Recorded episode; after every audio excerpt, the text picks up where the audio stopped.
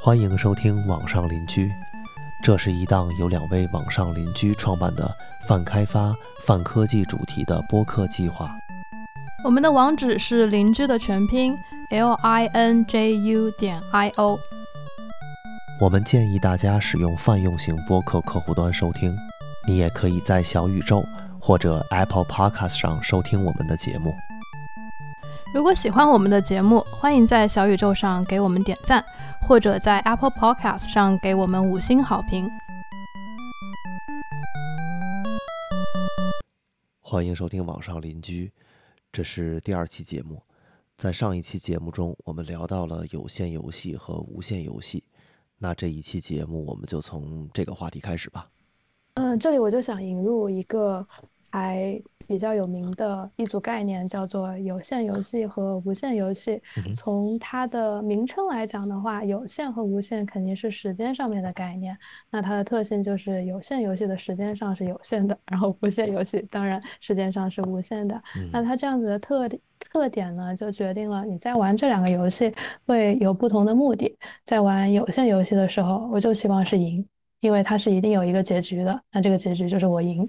但是无限游戏的话，因为你没有一个结局，所以你的目的并不是赢，你的目的是让这个游戏能够无限的延续下去。嗯，那放在学代码这件事情上，我觉得有限游戏就更像去找一份工作。我希望得到这份工作，而无限游戏更像更接近的就是我想延续代码这个游戏，我不断精进我的技术，我不断学习新的技术，了解这个代码的世界它是怎么样运作的。嗯，其实这个观点已经不是一个特别新的观点，特别是在中文播客界，有非常多的播客也引入了这一组概念，然后会无限的赞赞扬有线游戏比较好，因为现在毕竟在国内的大环境就是大家很卷。不停的工作，然后想要上岸什么之类的。但是如果把你的思想观念转换为无限游戏的话，好像是一个比较好的解决办法。但实际上，我在这边引入的话，是想要强调无限游戏确实是一个比较好的一个思维框架。但是你想让这个无限游戏能够延续下去，是你需要通过不断的从事有限游戏来继续下去的。也就是说，呃，你想要在这个。代码世界能够不断的探索下去，你是必须要找到一份工作。或者是不断的去到更好的岗位，也就是说，想让你的无线游戏玩得更好的话，你需要通过有线游戏来不断的锻炼自己的技能。所以，对于现在的我来说，一个已经自学过一段时间的人，想要更精进自己的技能的话，我必须要面对现在可能比较恶劣的就业环境，然后去找到一份工作，这是我不得不去做的事情。嗯，所以这里我想强调的就是不要去逃避它，就是无线游戏，因为要赢。会有厮杀，会比较残酷，但是它是你必经的一步。只有把这个玩得更好了，你才能够延续这个游戏。然后对于我来说，就才能够继续享受我在代码世界获得的快乐。嗯哼，这个我觉得，首先这两个概念它不是一个二选一的，它其实是可以共存的。嗯，它甚至可以说是一个包含关系，就是那个有线游戏是无线游戏的一个子集。嗯哼，那对于这个工作和职业生涯来说，对吧？一个我们可以理解为工作可能是暂时的，但是呢，个人的发展、职业的规划这些东西可能是长期的。那这样的话，就是我们嗯，为了我们自己有长期的嗯，为了我们自己有长期学习的能力或者说可能，那我们不得不。啊，在某种程度上吧，不得不要去玩一些有限游戏，就是工作。嗯，对，所以对于我来说，就是不是通过无限游戏来逃避我要找工作，这呃把它当做一个借口，而是我我可以把有限游戏当做我就是在训练我自己，就像呃我如果想要去跑一个马拉松的话，我必须在日常积累我的跑量，就要不断的，比方说每周要呃跑三次，然后每次五公里，这每一个五公里都是非常重要，那这每一个五公里都是我的有限游戏。所以说，有限游戏它不光是支持无限游戏的进度或者说是发展，它同时也是一个基础，就是我们可能需要有限游戏里边我们学到的东西也好，或者是获得的资源也好，去完成无限游戏里面我们需要达到的目标。嗯嗯哼，就是当我确定了我要做一名前端开发，就是排除了排除了非常大的阻力之后，我确定要做这件事情了。在这个做的过程当中，其实也是非常痛苦的。因为就是会有非常多的资料需要我自己去搜索，然后我也不知道从哪里开始。那我本来是一个传统行业的从业者，我周围也没有太多的程序员，我会觉得这个开启的过程，就是真正的去学或者是想要找工作的这个过程是非常痛苦的。你作为一个七年的前端从业者，有什么建议可以给到我吗？嗯，我们先从学习这块开始说吧。呃，我们一定是从这里开始的，然后才会到找工作呀，或者是投简历啊这些过程。第一件事情，我们说找资源，就是如何找到适合自己的资源。我们随便搜一个 topic，可能博客能找到几百个，然后问答平台上的回答又是几千个，然后视频几万个，这种感觉。在我看来，什么是好的资源呢？或者说什么是适合自己的资源？就是这些资源，其实我不觉得会有特别明显的好坏之分。当然，有一些很低质量的，我们就先不谈它。嗯，在我看来，就是如果这个资源它对我是有启发的，我才会认为它是一个好的资源。就是重点是在于，它并不是在照本宣科的去讲东西，因为那些东西我们是可以从文档看到的，我不需要他帮我读出来。对于我个人来说，我觉得他如果他能带给我一些。启发性的思考，或者是他能教给我一些方法论，我觉得就会是好的资源。像是我看到一些教程里面，比如说他在写代码的时候，就是告诉你这块要这么写，这里要那么写，但是他不会深究一些原因。那这些就是我觉得我们在看这些资源的时候，如果他没有那么细致，或者说他背后的原理没有讲清楚啊什么这些东西，我觉得是我们在看视频、在学习这些资源的时候需要自己去发掘的一些内容。我赞同你的观点，特别是当我刚开始学前端的时候，作为一个完全没有就是理工科背景，也没有任何数学或者计算机背景的人来说，如果只是说纯看文档的话，我是完全看不懂的，就会有每个字我都认识，但是我完全不知道他在讲什么的体验。哎，不好意思，打断一下，其实文档这个东西，我不觉得它是一个适合学习的资源。就是文档这个东西，更多的是来帮我们查资料的。举个例子吧，就好像我们如果学一门语言的时候，学一门就是人类说话的语言的时候，我们是不可能去翻这个字典去学习的。嗯，文档应该是怎么样呢？就如果咱们想利用好文档，我们在使用的过程中遇到了什么问题，或者是遇到了什么，比如说方法呀，一些属性不知道怎么用，我们需要回来看文档，然后我们去完成我们的任务，这个是必要的。但是呢，我觉得是不应该看着文档去学一门技术的。不过这里边会有一个例外，就是现在很多的框架也好，库也好，它不光会有文档，文档说白了就是就是我们可以理解为接口的信息，我们要怎么用它，它都提供了什么样的东西给我们用，这种感觉。这里的文档，如果比方说 MDN 这种，我们可以把它归到文档吗？你的对文档的定义是什么？呃，MDN 的话，其实它有文档的部分，同时它也有教程的部分，所以说它不应该被单纯的归为文档吧？就是它提供了那些接口信息，而且这些接口信息都是和 ECMAScript 那个 spec spec 的中文是什么？呃，规范嘛，它和那个 ECMAScript 的规范也是完全一致的，就它都是根据那些内容去更新的，所以它确实是有一定权威性的。最权威的，我们说一定是 ECMAScript 规范。但是我们肯定是没有道理去读那些内容的，所以 MDN 的话，它有这一类的内容，同时它也有很大量的教程。就我觉得，咱们如果想学一个东西，要去看的是它的那个教程，而不是从它的文档开始看。这是我的感受。好，这里我理清了你对文档的定义之后。呃，我这里来重新说，是我自己没有表达好，就是对于刚开始一个零基础的我来学习前端的时候，即便是 MDN，对于我来说也是每个字我认识，但是我不知道他在讲什么。会存在这样子的情况。嗯，然后我自己的处理办法就是你刚才说的，就是我自己也当过老师。我觉得老师一个最重要的，它的作用就在于对这个材料的解读，然后他是能够自己消化吸收之后，然后根据他学生的情况，然后把它转述出来的，这样就更好接受。那对于那个时候的我来说，我会去挑选一些更基础、更基础，可能就讲计算机基础啊。或者是这个语言非常基础的一些概念的书籍去读，或者去看一些视频，他们会讲的很浅，然后很有趣。对一个初学者或者是追求一些更有趣的形式的我来说，我觉得是。呃，更好吸收和接受的一种方式。那这里我也想引入一个概念，叫做 STAR。那这里的 STAR 其实大家可能更熟悉的就是面试的时候，你怎么拆解你那个场景需要用到 STAR 原则。但是对于我来说，STAR 它是另外几个单词的组合。OK。那这里的 S 它是 Simple。Simple 的意思很简单嘛，就是简单，就是简单的意思。哎就是对我在学习的时候，我要把我的目标定得很简单，就是我刚开始学，我就想要写出一个小程序出来，这是完全不可能的。但是我刚开始学，可能我今天就只要写了解一下，呃，就是 HTML 它的架构是什么样子的，就是或者是我今天就了解一下，随便打开一个网页，然后看一下它的架构是什么样子的。嗯嗯。那可以把这个目标定得更简单，更容易实现。那这样子自己又更容易累积成就感。嗯哼。然后第二个 T 就是 STAR 的 T，第二个字母 T 这里指的是叫做 time bounded。什么叫 time bounded 呢？就是有时间期限的。就是我刚才定的那个目标，就是我要打开一个网页，然后看这个网页的 HTML 的架构是什么样子的。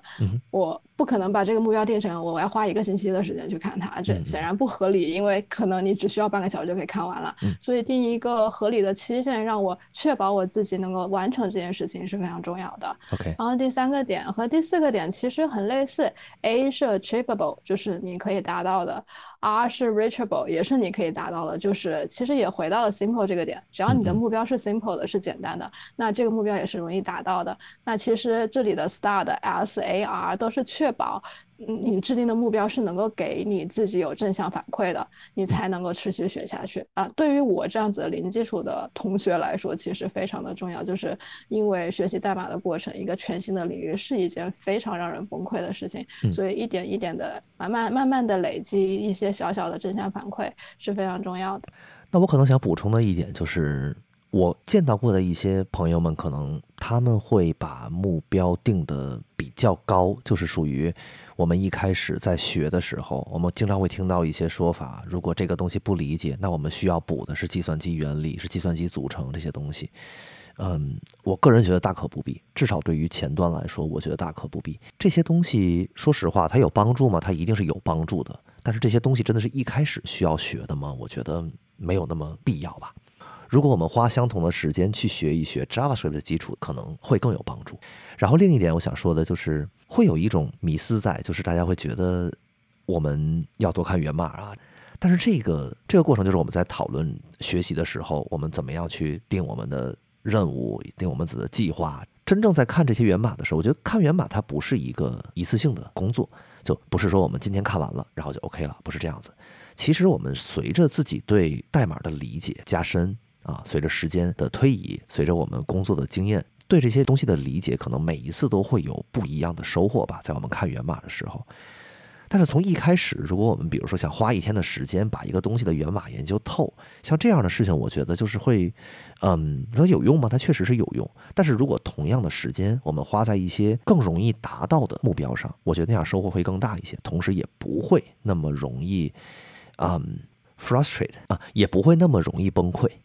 因为一开始你说弄一个读源码这个任务的话，真的挑战会非常大，特别是有些东西又是很难去搜出来，它到底是为什么要这么做的。甚至有一些，比如说我们有一些那个处理的方式，甚至会基于一个 bug report，基于一个这个。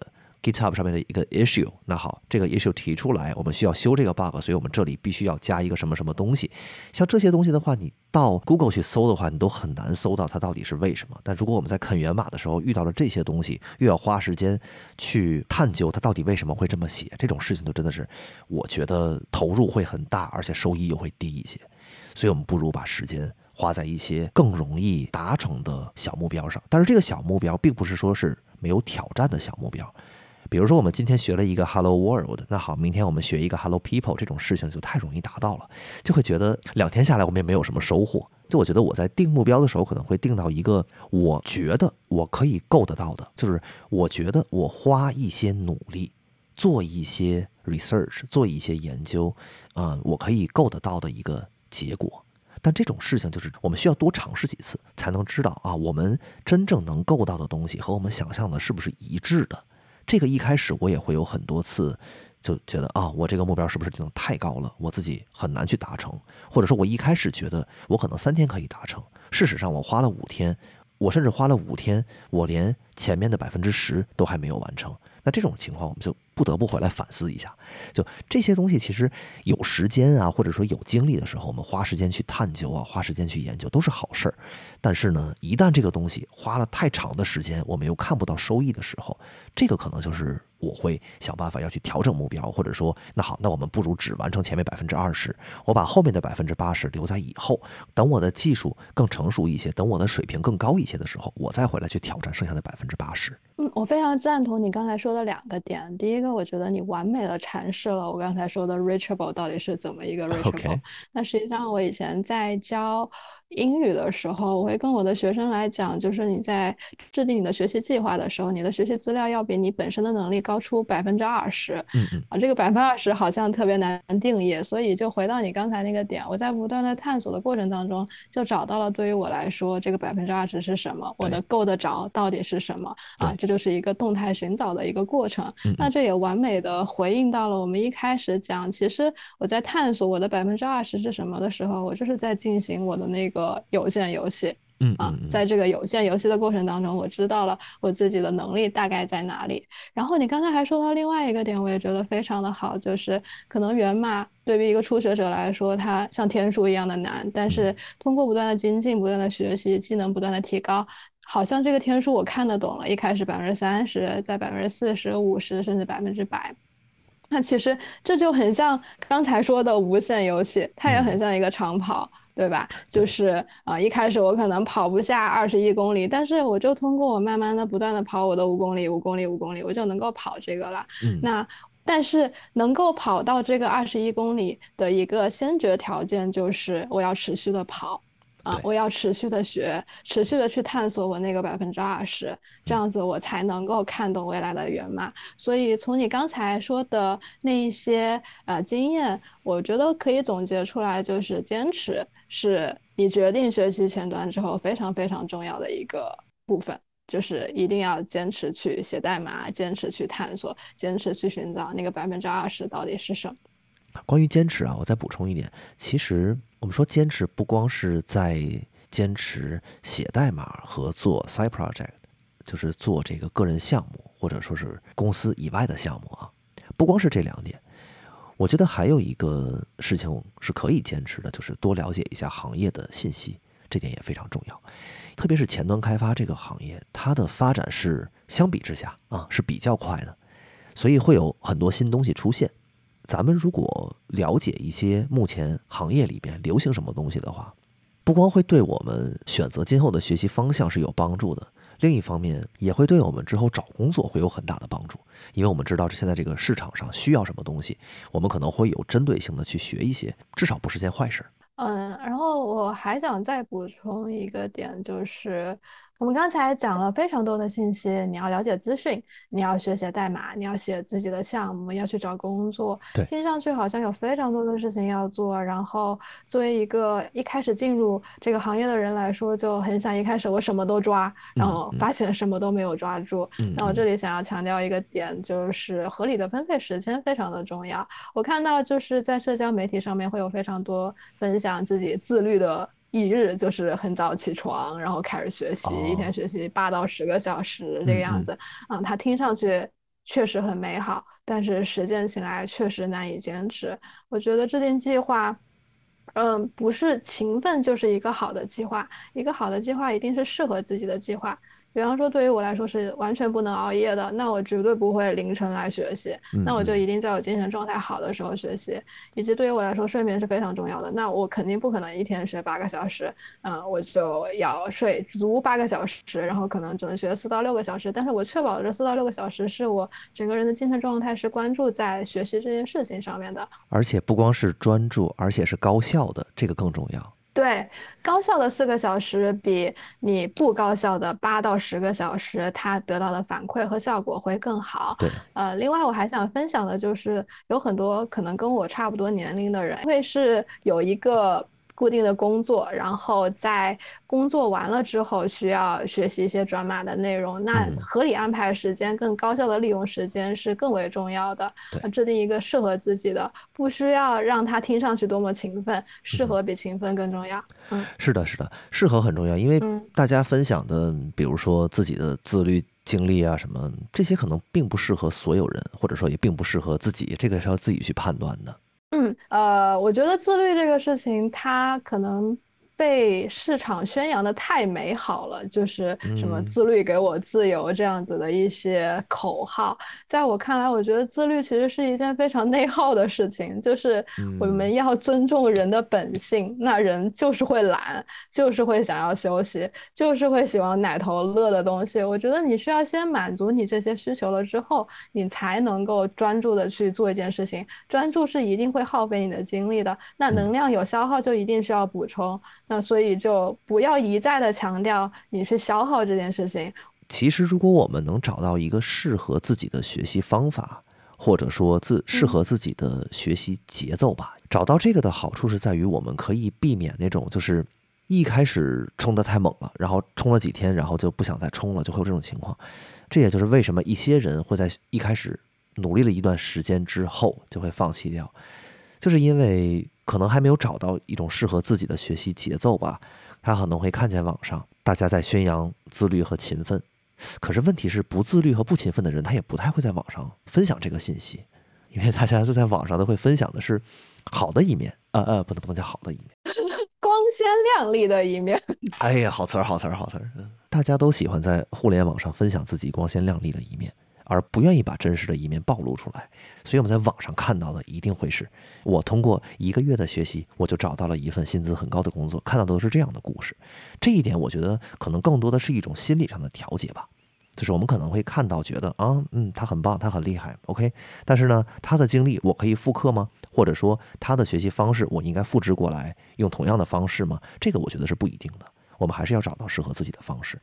嗯，这里我又想回到学习这个方面呢。其实我也问过很多前辈，然后很多就是零基础转码的人都告诉我，他大概花了一年的时间。其实一年来，一年对于一个人的一生来说还是挺长的。嗯，那我们可以把它看作呃无限游戏。那又回到之前的那个呃目的，无限游戏的目的是让这个游戏延续下去。那能够。你能够延续的学习代码的一个非常重要的基础条件就是你的身体状况啊，所以好好睡觉、好好吃饭，比你呃在社交媒体上抛出你一天学八个小时、十个小时，你的 GitHub 有多少绿点更重要。对于我来说，嗯嗯，明白明白。好，下一个 topic。OK，当我确定了我的学习方法是一开始我可能看视频看一些简单的书，在后期我觉得自己有进步了进阶了之后，尝试去写一些小的项目，然后再找其他的资料。我确定了这些方法了之后，其实对于我来说还有一个非常非常大的阻力，就是呃，我是一个女性，哦，我的标签有女性，然后三十加零基础，呃，然后要转行，那其实。在社会主流观念来看我的这些标签的话，就会觉得，嗯，好像不太对，嗯，包括当时我周围的朋友，我以前的同事，我的父母都会觉得，你为什么要去做这件事情？你以前的工作不好嘛？呃。你真的学得出来吗？会有非常多的疑问啊，以及我接触到其他的一些转行的同学，他们可能就学到了一个部分，他们就坚持不下来了。嗯，有可能是因为觉得这个学习曲线非常的陡峭，不好攀爬。嗯，也有一部分原因是觉得自己的年龄可能太大了，然后可能找一份更加安稳工作，可能更靠谱一些，更符合社会和父母对自己的期望。这里我的困惑就是，我也我也有非常非常多的时候也会问我自己，我我需要坚持下去吗？我真的能够坚持下去吗？我怎么处理社会上面的这些声音？呃，在我看来，这一种声音其实是一直会存在的。我们遇到这些东西的时候，就是我会把它放到一个不重要的位置去吧。他可能会是这么理解，他会觉得，呃，年龄可能会是一个障碍，性别也会是障碍。以及我们之前学习的背景可能也是一个障碍，但是这些事情其实也就是我们在转行的时候都会遇到的一些挑战。那至于我们怎么克服它，就是我们自己需要努力的事情。好比说我们刚才提到过的，把这个学习变成一个长期的过程，以及呢去找一些合适的目标，去收获一些正向的回馈。这些东西我觉得在一定程度上是可以帮助我们去 build up，去帮助我们建立信心的。那到那个时候的话，这些嘈杂的声音，或者是这些不合时宜的声音，应该就不会是问题了吧？我赞同你的看法。那些标签对人的影响，它既然存在，并且它是主流的声音的话，它一定是有它的合理性在的。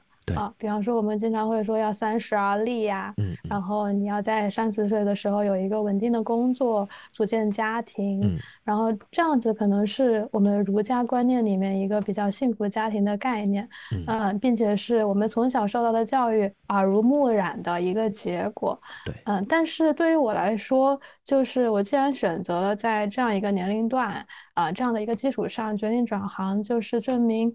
学习代码对于我来说，它是有巨大的吸引力的，嗯啊，然后以及在这个过程当中，我是能够收获巨大的快乐的，对。然后在这些巨大的吸引力和快乐面前，这些标签其实就没有那么重要了。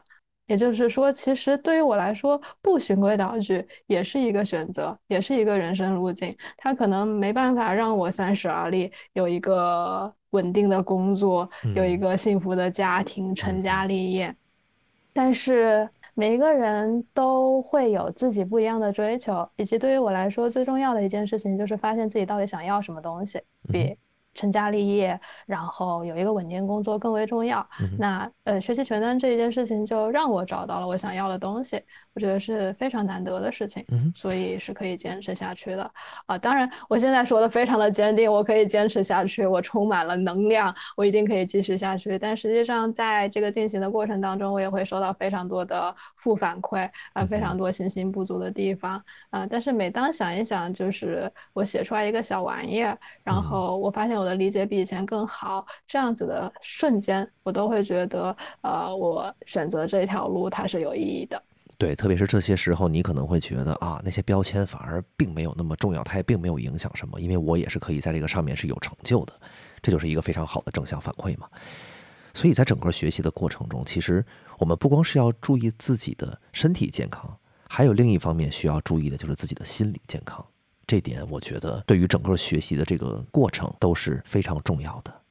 好，接下来一点，我们刚才聊到了有限游戏和无限游戏，还聊到了坚持，还聊到了我们要拒绝一些不合时宜的标签。接下来一点，我想聊的是关于好奇心。好奇心这一点，在我看来是一个比较重要的特质吧。比如说学习一些知识的时候，举个例子，我们跟着一个教程去学，他讲到了我们需要怎么用这个东西，但是呢，他并没有讲到背后的信息，他并没有帮我们深挖这些东西。我们不应该就是说认为，哦，那既然他出这个教程，所以他一定要帮我们事无巨细的从头讲到尾。这个我觉得是不一定的，因为很多时候，很多背后的原理，很多背后的一些涉及到的知识点，其实都是我需要我们自己去。发掘自己去挖掘的，可以举一个例子，就是我们在跟着 FreeCodeCamp 的课程学习的时候，其实很多人会有这种疑惑，就是觉得，哎，那我们是不是做完这些挑战，我们就毕业了，我们就可以去找工作了？其实我觉得不一定，就是因为一些题目，我们能通过这些挑战，也不代表我们就把这个题目背后涉及到的知识点都已经理解透彻了。嗯，我我我也想引入一个点，就是，嗯，但是我觉得我的例子不够多，就是，嗯，对于我来说，选择一份工作很重要的一点就是我想和什么样子的人成为同事。然后，呃，我的转行是受到我的一个朋友的启发，然后她也是转行，她是一个女生。嗯，然后她跟其他所有人很不一样的一点就是，第一个是每当我在跟她聊微信的时候，她会大段的回复，以及非常详细的引用我的问题。然后我觉得这种聊天方式非常好，就是讲的很清晰。第二点就是我观察到很多程序员，嗯，他们会做一些非常有意思的事情。那比方说很有名的智慧君，他就会做一些非常有意思的一些小的项目，是因为他对这个东西很有兴趣，他想做野生钢铁侠，然后他又做了非常多的小的机器人。然后我觉得他们是一群呃很严谨，然后很喜欢探索新东西的人。啊，所以我很想成为程序员，和他们做同事，因为我觉得和他们在一起会非常的快乐啊！我只有“快乐”这个词啊，真是词汇贫乏。可以，可以，可以，没问题。真想被他们呃严谨的对待事情，以及对世界的好奇心这样子的氛围所影响。就是嗯，他们是一群非常有好奇心的人，所以嗯，我在想，是不是如果你想成为一个优秀的程序员，好奇心是非常重要的一个特质。嗯，我同意，我我觉得挺重要的。咱们就还是拿学习来举例子。其实，好奇心这件事情，至少在当时帮助了我很多，是在于它会让我愿意花更多的时间去了解一些事情背后的东西。比如说一个知识点，它同时又牵扯到什么其他的知识点，或者说我想明白这个知识点之前，我需要先理解什么内容。它会让我去花时间去探究，以及很多时候可能是教程里边。他说这个东西要这么用，那我可能就会有疑问了，就是他为什么需要这样子？到底是什么原理让他需要这么用？所以我可能会多花一些时间去深挖一些东西。这个不光是从语法的角度，可能甚至嗯一些特别的知识点啊，一些框架呀，它的设计原理是怎么样啊？这些东西我都是会去花时间去看的。比如说我们在真正实现一个东西的时候，可能我们尝试了两三种方式，然后我们发现哎这种方式是可以的，然后我们就把它用上去了。但这个时候，我们可能并没有足够的证据来支持我们，我们这样做是合理的，或者说我们这样做可以覆盖多少种使用场景啊，或者怎么样？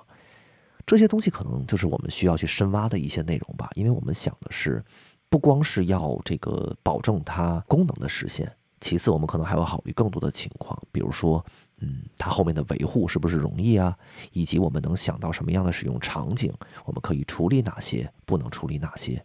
这些东西，我觉得会远比实现一个功能要更重要一些吧。嗯，这里让我想到了一个童话，就是《爱丽丝漫游仙境》。嗯。为什么会想到这个？是我想引入英文的一个表达，叫做 rabbit hole。那 rabbit hole 就是翻译成中文是兔子洞，只是我们在中文的语境里面会用的比较少。那兔子洞其实就是源自于《爱丽丝梦游仙境》这个童话里面，就是他掉到了兔子洞里面，然后开展了他华丽的冒险。那其实呃我们在学习的过程当中，也是在不断的掉进不一样的兔子洞。啊，有一些兔子洞它可能比较的危险，让你觉得身心俱疲；有一些兔子洞会让你呃收获一些非常你觉得有趣的东西。但是无论你当时的当时当下的感受是如何，最后都能够让你整个人的技能是有提升的，也是有收获的，然后完成了《爱丽丝梦游仙境》这个童话。嗯啊，对，这个中文里面是有一个类似的表达，叫踩坑。就是我们在学习的过程中会不断的踩坑，不一样吧？踩坑就显得很惨了，但是我觉得兔子洞就还好啊。那填坑可不可以？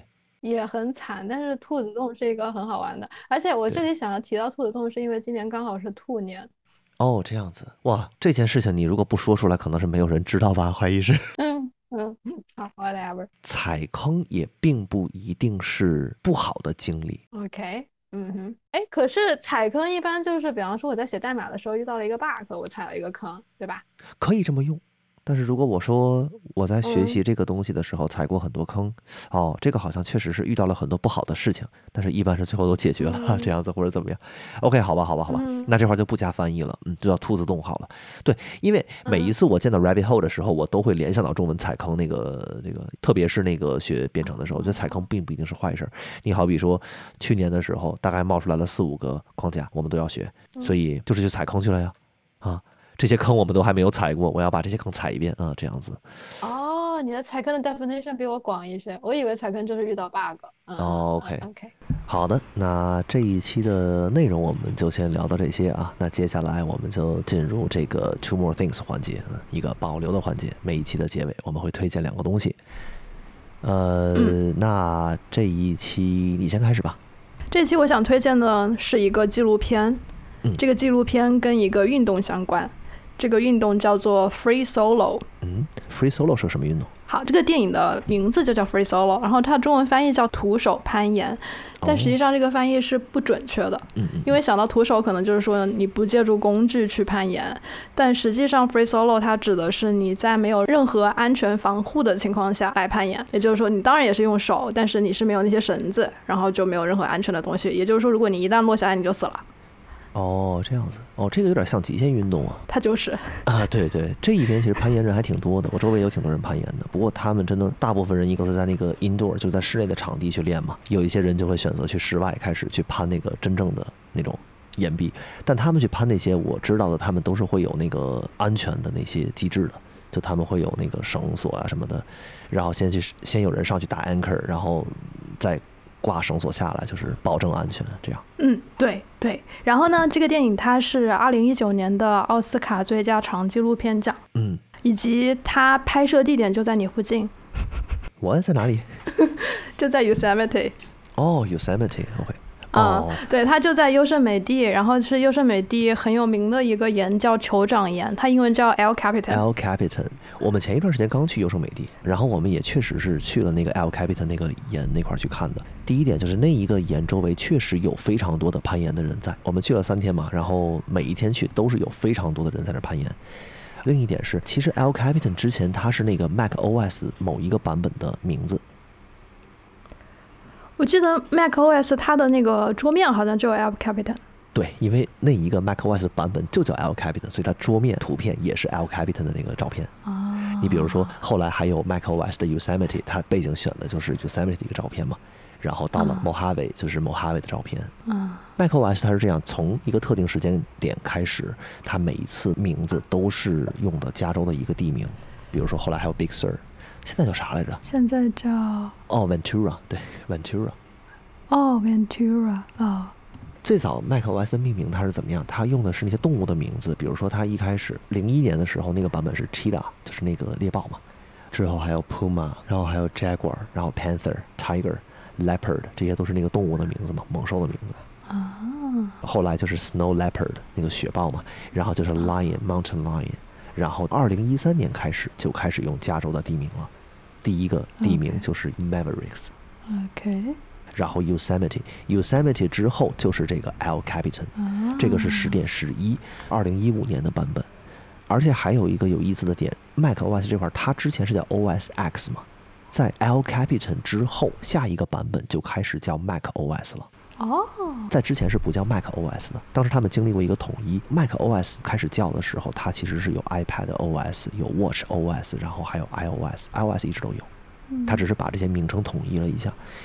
所以 El Capitan 其实是 OS X 那个命名体系的最后一个版本。嗯好，这个扯得已经非常远了。来，我们说回来，那个地方非常漂亮，但是 macOS 里边 El Capitan 的照片，它其实是一个千载难逢的机会，因为那个位置，它那个岩石的顶上，在那个落日的时候，有那么几分钟会非常漂亮，它就特定的光照角度、特定的时间段会非常好看。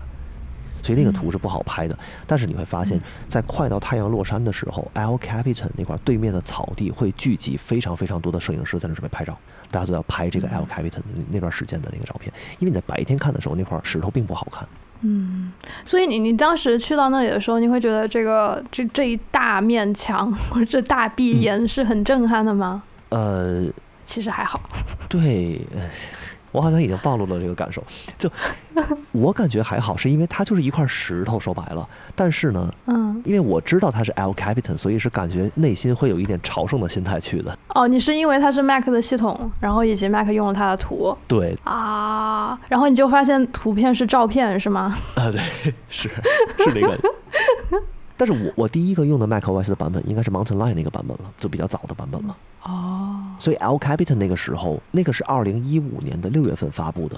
我在用 El Capitan 的时候，其实是我准备进行转行的那个时候，哦，它是有纪念意义的，是吗？还是有纪念意义的。对啊，Yosemite 那个版本我就没怎么用过，但是 El Capitan 开始我就正式的大量的使用 Mac 去学习去开发，所以这个这个版本对我来说还是挺有意义的。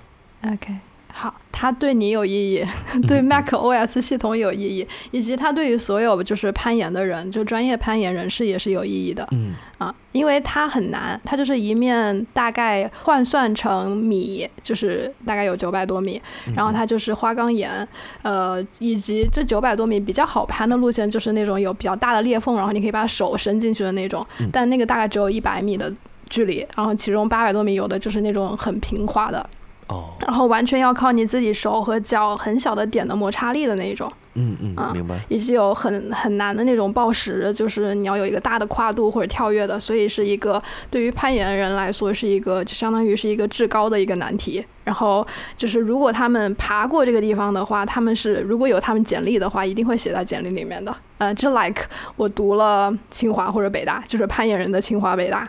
对，而且听起来很危险，感觉如果是完全没有安全防护的话，这个会很危险。对，啊然后里面有个比喻，其实特别的形象，就是里面他的一个朋友采访他的时候就说，他在做这件事情就很像他是有得奥运会金牌的实力的。然后他要做的事情就是他要去得这个奥运会金牌，嗯但是如果他得不到这个金牌的话，他的结果就是死亡。嗯，明白。这是一个 do or die 这种感觉，是吧？Yeah, of course，对这个总结很好。所以就是看这个电影，虽然你知道它最后是成功的，可是看的过程还是会觉得非常的提心吊胆啊。嗯反正我个人是感觉我我看的时候是心脏很疼。然后手心会出汗的那种。对对对对对对，很怕他会失误。最近好像你也在玩攀岩，对我就是因为自己在尝试这个运动，所以就我把它会放在我们 Two More Things 环节推荐。其中一个点是我看到豆瓣上面有一个影评很有意思，他做了一个类比，把程序员做工程和拍摄这个电影做了一个类比。因为其实很容易想到，就是他攀岩的整个过程的拍摄是很难的嗯对吧？嗯嗯啊，对因为你可能要近距离拍摄，也意味着那个摄影师他是会攀岩的。嗯对，没错没错，而且，因为他一旦失手，就是丧命的一个结果，对啊、所以整个摄影过程当中，这个摄影团队是不能干扰到他的。嗯是，比方说，他们不小心踩落了一个石子呀，或者是影响他整个发挥或者他的心态，很有可能就造成了这个人的死亡。嗯嗯嗯所以摄影团队是非常的专业的。于是这个影评就把呃主人公和摄影团队比喻成程序员和产品经理，然后就很羡慕他们的合作关系。我们再怎么样也不会有生命危险啊。啊，对，然后同时他还做了一个比喻，就是这个东西它不是一上去就去攀岩了，而是嗯它前期有非常详尽的规划。对，嗯，就跟你做工程师一样的，整个过程你要规划，并且有反复的小块的一些练习。所以就是看到有一个这样子的影评，虽然我觉得这个影评写的不咋地，但是这个比喻很有意思但。是这个比喻很合理。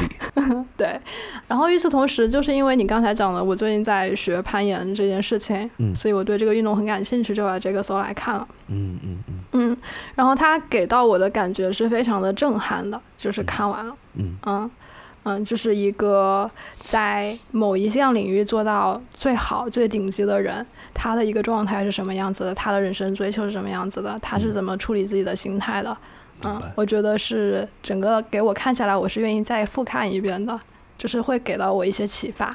嗯，而且他会有一有一些反我直觉的东西，我不知道你是不是，但是我是，就是小时候，嗯，受日本动漫的影响非常大，嗯就是那种热血番的影响，就是小时候看什么火影忍者呀，然后看还有什么海贼王啊那种，就是我要成为征服大海的男人。包括灌篮高手，其实也可能算这个类型。对对对对对，就是他们在讲克服难题的时候，都会渲染氛围，渲染的非常厉害，来突出那个热血。所以看这个电影之前，我的 expectation 可能就是这个电影会很渲染他这个酋长岩是多么的困难的，然后他们要克服多少困难啊什么之类的这种东西。但其实这个电影拍的非常的克制。非常的客观，所以你在看的过程当中，你是会有你自己的投射在里面，就像那个影评里面那个程序员会把自己的工作投射在里面，每个人会有每个人不一样的解读。嗯啊，我觉得很有意思，所以可以多看几遍。好的。听你讲起来，我觉得这部这是电影还是纪录纪录片，纪纪录片，录片啊？OK，听起来我感觉剧情会非常有意思，听起来会非常惊悚。对你能够想象到它是非常的惊悚的，可是你能够看到它呈现的是克制的，以及其实我们看不到这个主人公就是攀爬的这个人，他的内心活动是什么样子的，我们只能看到他的一个外在的呈现。所以这个过程其实我觉得是要靠观众自己去思考、去脑补的。这个是我觉得观影过程中很有意思的一个地方。嗯。啊，然后另外一个我很推荐的点就是，我很喜欢看在某一个领域做到最强的人，他们是什么样子的一个状态。那显然，这个主人公就是在 free solo 这个领域是做到最强的。他是第一个就是完全 free solo，呃，完成这个 L Capitan 的这个攀爬的人。嗯啊，并且今天我可以讲一下，就是他总共就花了三小时五十六分钟完成了这整个九百米的攀爬。啊，然后实际上在他之后，阿迪达斯有赞助一个德国的专业的团队去攀爬，然后好像是花了一个月的时间。嗯，OK。所以就就很厉害，真的是顶级的人了，就很想从这些人身上看能不能借鉴到一些东西或者学习到什么东西。嗯啊，然后我有一个非常小的一个 take away，其实有两个吧。第一个对对我来说影响很大的一个点，就是他在每一次攀爬完了之后都会写一个攀岩日志。嗯。嗯，就记录他今天的整个状态。其实他虽然是一个 diary，但是不是他生活日常的那些琐碎的事情，就仅记录这个攀岩的过程，哪些点他没有做好，哪个发力方式不对，然后他觉得他肌肉哪个地方要增强，就是每天都会记录这个东西。这个是每天都要反思一下自己。对对对，就是思考复盘一下他的这些动作呀，然后他整个运动过程。然后最近因为在健身嘛，嗯，然后所以我觉得。好像还蛮有用的。我之前有一段时间跑步也会每天写跑步日志，然后那段时间其实我进步挺快的，就是速度提升很快。嗯啊，然后我最近在健身，所以我觉得这个可以试着运用一下。就哪怕我们不是把它写到笔头上，其实在脑子里面也是可以去考虑这件事情。哎，对对对，我以前都是用 Notion，然后我觉得现在也可以，嗯，好，可以写下来的，就是复盘一下，我觉得复盘挺重要的。明白。嗯嗯嗯嗯。然后第二个 take away 就是说，他在没有，其实他在攀爬正式攀爬之前，算有很多次 physical 物理上面的实际的挂着绳子爬了这个路线，爬了都非常多遍。同时他自己还有一个 visualization，就是他在闲下来的时候，不在这个岩壁上面的时候。他在视觉上也会去思考这个路怎么走，就是在脑子里面把整个路线走了一遍。在这个脑子思考的过程当中，除了盘这个路线怎么走以外，他还会想到在某一个点上，它的岩石的 texture，就岩石它的质感是什么样子的。然后他爬到那个地方，他当时的整个身体的状况是什么样子的。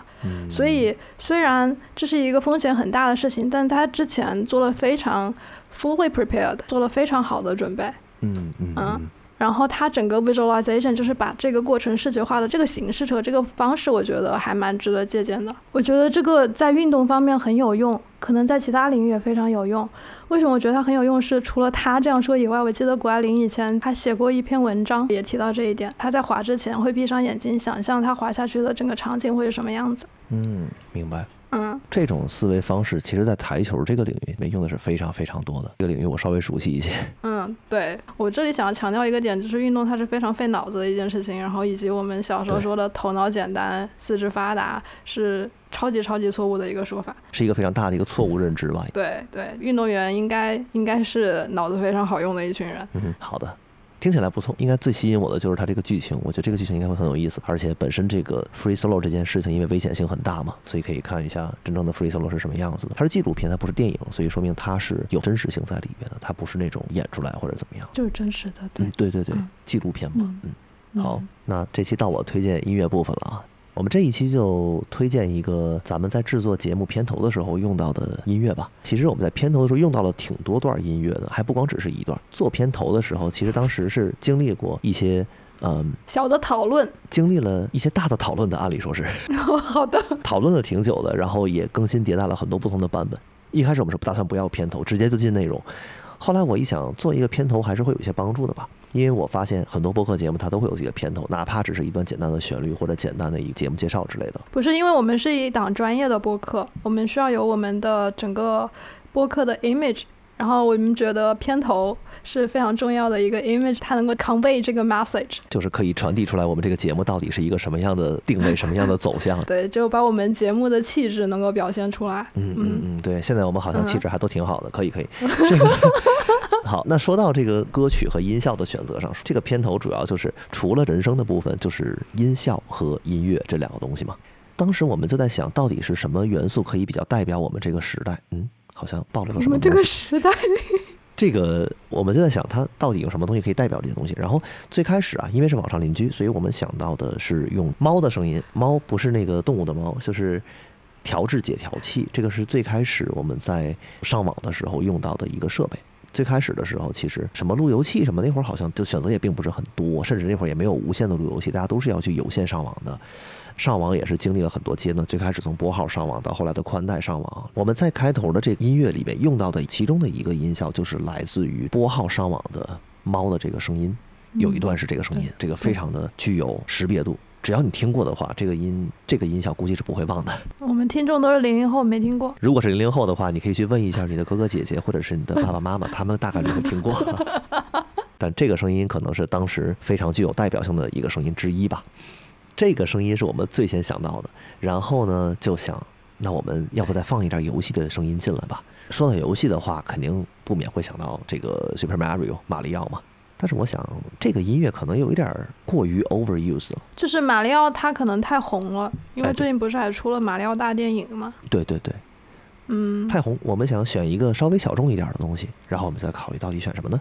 啊，虽然我们还是把马里奥的音效加进来了一些哦，然后除了这个，就是既然是网上邻居，那我们又想到了一个就是 Windows 的音效，Windows 开机音效，我把它放进来嗯，虽然两个主播都在用 Mac，啊，对，但是 Windows 的那个开机音效也是贯穿童年的一个音效之一，所以就把它放进来，放的好像是那个 Win 九五的那个音效，开机音效。好，这些东西都放好了，然后我们想。这些东西都暴露了年龄。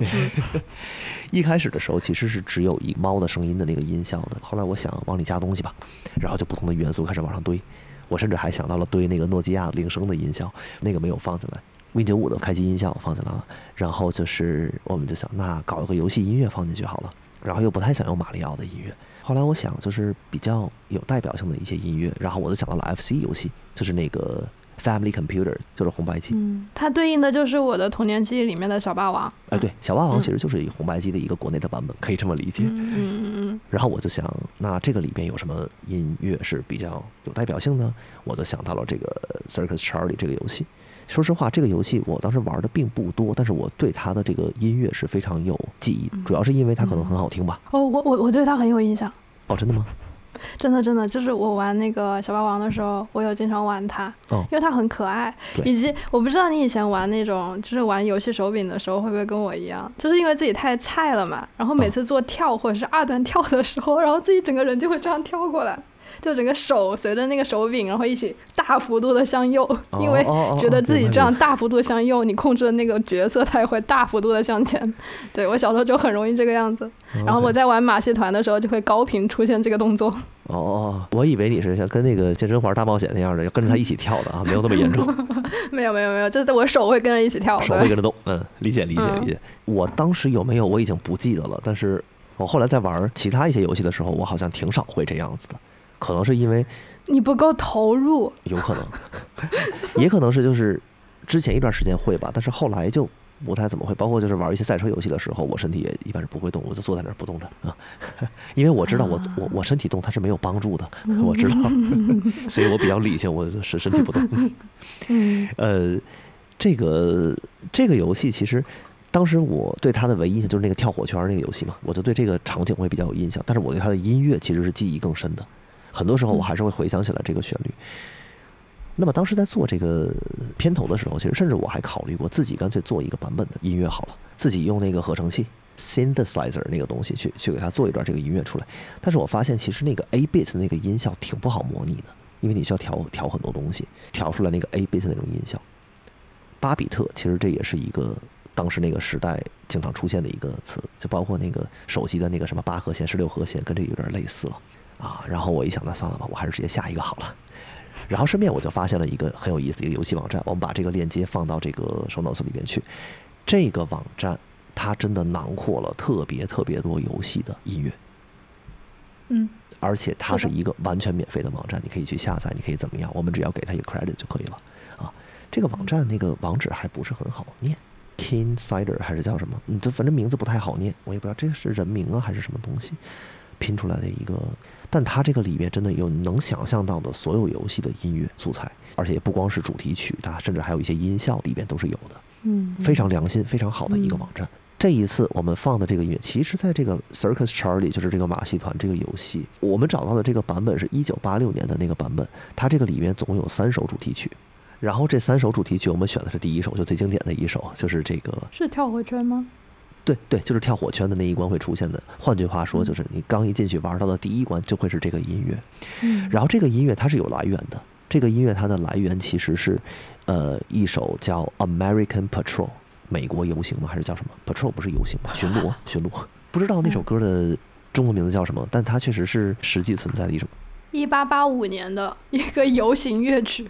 嗯哼，哎，不是，这个 March 应该是士兵行进的时候放的音乐啊。嗯，对，一八八五年的时候，Frank White 这个人他作曲的，所以是一首很老的歌了。然后是一八九一年的时候正式发布这个歌曲，非常老的一首歌了。八六年的这个 Circus Charlie 它其实有三首主题曲的，一个是这个刚才我们说的 American Patrol，呃，然后第二首的话 Walking in the King's Highway，这是它的原型。第三首就是非常著名的蓝色多瑙河啊，约翰施特劳斯的蓝色多瑙河，这三首歌，嗯，可以听一下。好，我要我要我要我要我要加一点分享，虽然这个主分享是星星的，但是我想讲一下，就是当时我们在讨论这个时候，虽然我们俩是。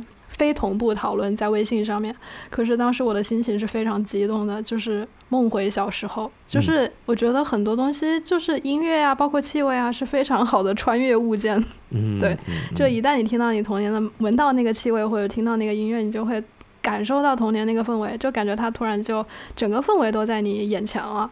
对啊，反正他给我分享他做的这个片头曲的时候，是完全给到我这样子的一种感觉的。我当时是还蛮兴奋的，觉得 You are genius。啊，虽然他现在的分享非常的平静，嗯嗯嗯嗯，可但是他内心可能非常的激动，情绪稳定的中年人啊 非常平静。当时这个片头曲，哪怕是我们决定了这些元素之后，我们也是做了很多个版本，最后才敲定了这个最终版。经过了一些混音啊，经过了一些调整啊，反正经过了很多事情。每一个版本我们都会互相听一下，然后讨论一下想法呀，哪一点可以更好，加什么新的元素进来，或者是去掉一些已有的元素。之前咱们还加过什么元素给它去掉了？哦，vinyl scratch 音效，打碟的时候的一个那个 reverse 的音效，记得吧？咱把那个去掉了，就是打碟的时候的一个碟片倒放的一个音效。那个音效其实我们在很多那个视频里面是可以看到，特别是讲到如果需要 rewind，就是需要倒带的时候，我们把时间倒回什么时候就会播放一下这个音效。对对对对，这个比较常见的。嗯，好的，那我们就在这一段音乐中结束第二期的内容。感谢大家的收听，祝大家都能够找到自己的童年回忆。好的，下期见，拜拜，拜拜。